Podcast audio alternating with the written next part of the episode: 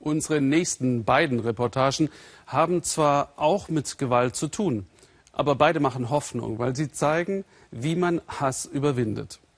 Der junge Ahlen ist ein Kind des Bosnienkriegs von 1992 bis 1995. Verlassen von seiner Mutter nach der Geburt, sie war vergewaltigt worden. So wie 20.000 andere muslimische Frauen und Mädchen. Gezielte Demütigung und Folter als Mittel der Kriegsführung. Die unerwünschten Kinder sind bis heute ein Tabu. Doch Susanne Glass zeigt, Ahlen geht seinen Weg. Sie sind ganz frisch verliebt, seit drei Monaten und drei Tagen. Das weiß allen genau.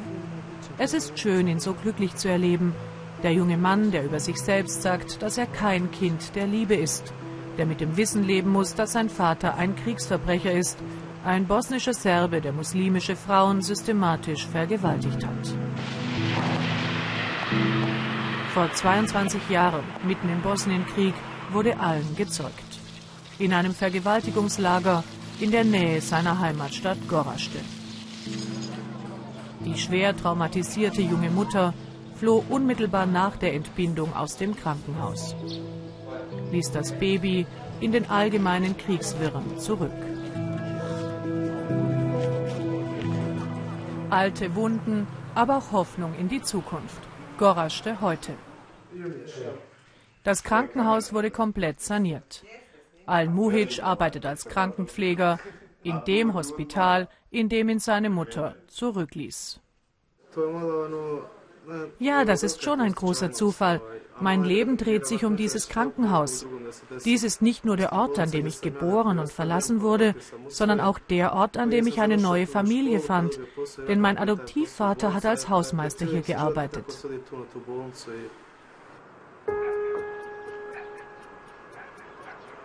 Im Jahr 2007 haben wir allen das erste Mal besucht. Er war damals 14 lebte mit seinen Adoptiveltern in einem Häuschen bei Goraste. Als die Sprache auf die leibliche Mutter und den leiblichen Vater kam, reagierten sie sehr emotional. Sagten, sie seien sicher, dass allen einmal nach den leiblichen Eltern suchen werde. Allen erklärte damals, nein, sie beide seien seine Familie. Sein Vater, der Kriegsverbrecher, interessiere ihn nicht. Später, allein beim Angeln am Fluss, fragten wir auch nach der Mutter. Seine Antwort als 14-Jähriger. Nein, ich glaube nicht, dass ich sie kennenlernen möchte. Was sie mir angetan hat, kann man doch nicht verzeihen. Sie hat mir nicht mal ein Andenken an sie gelassen. Ich habe nichts, das mich an sie erinnern könnte. Nein, ich will sie nicht sehen. Acht Jahre sind seit damals vergangen. Allen ist ein junger Mann geworden. Und er hat seiner Mutter verziehen. Sie hat ihn über Facebook gefunden und angeschrieben, er möchte sie treffen. Und nicht nur die Mutter, auch den Vater. Er will antworten. Über meine Mutter weiß ich inzwischen, dass sie, nachdem sie aus dem Krankenhaus abgehauen ist und mich dort zurückgelassen hat, zuerst nach Kroatien geflohen ist, dann in die USA, wo sie nach der Folter und den Vergewaltigungen psychisch behandelt wurde. Sie hat inzwischen eine eigene Familie dort, aber noch immer große psychische Probleme. Der Facebook-Kontakt ist wieder abgerissen. Zu einem Treffen kam es bisher nicht. Was ich meiner Mutter sagen würde, wenn ich sie treffe? Oh, ich weiß nicht, das ist zu früh. Aber ich würde gerne wissen, was zwischen ihr und meinem Vater genau passiert ist. Und ich würde sie fragen, warum sie mich als Baby verlassen hat.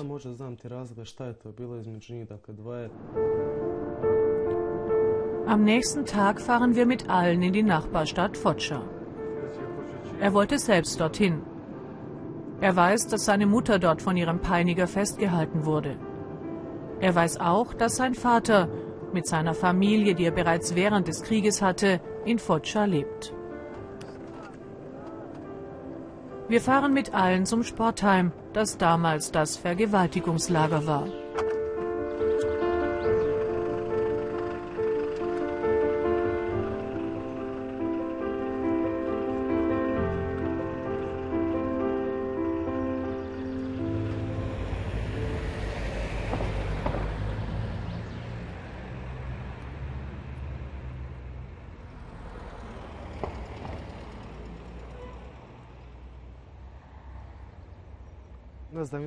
Ich will wieder weg.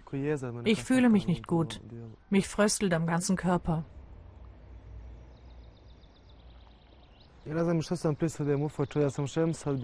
Und dann gesteht er uns, was wir nicht wussten, dass er bisher noch nie hier in Foča war, obwohl es so nah an seiner Heimatstadt liegt. Er wollte es mit uns als Verstärkung versuchen, aber er kann jetzt nicht mehr. Wir bringen ihn sofort zurück. Das Sportheim ist seit dem Krieg geschlossen. Natürlich weiß die ganze Stadt, was hier passiert ist, aber niemand spricht darüber. Allen weiß inzwischen auch einiges über seinen Vater. Er kennt die Bilder vom Gerichtsprozess gegen ihn. Radmilo Vukcic wurde wegen Vergewaltigung vom bosnischen Kriegsverbrechertribunal zunächst zu fünf Jahren Haft verurteilt. Aber er ließ das Verfahren neu aufrollen. Zeuginnen hatten sich in Widersprüche verstrickt. Also kam er frei lebt weiterhin in Foggia. Allen möchte ihn treffen. Ja. Warum? Was willst du ihn denn fragen?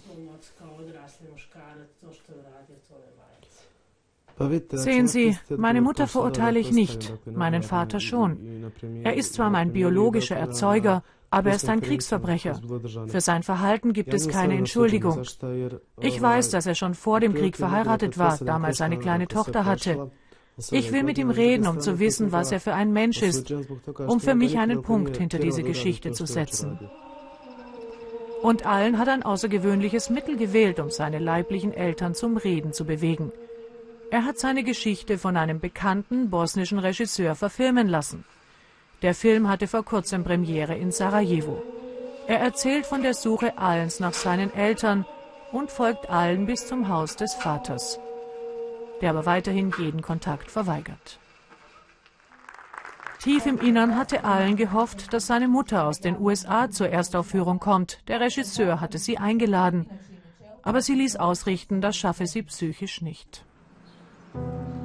Auch wenn er seine leiblichen Eltern bisher nicht getroffen hat, Allen ist froh, dass er den Film gemacht hat. Er will den anderen Kindern aus Kriegsvergewaltigungen und ihren Müttern Mut machen. Ihnen zeigen, dass man auch mit diesem Schicksal ein glückliches Leben führen kann. Er ist so mutig. Er wird immer meine Unterstützung haben. Er soll stolz auf sein Leben sein und ich bin stolz auf ihn. Stolz sein kann er wirklich. Dieser Al-Muhic, den wir vor acht Jahren das erste Mal kennengelernt haben, damals mit 14. und der heute als 22-Jähriger ein Land mit einem nach wie vor tabuisierten Kriegskapitel konfrontiert.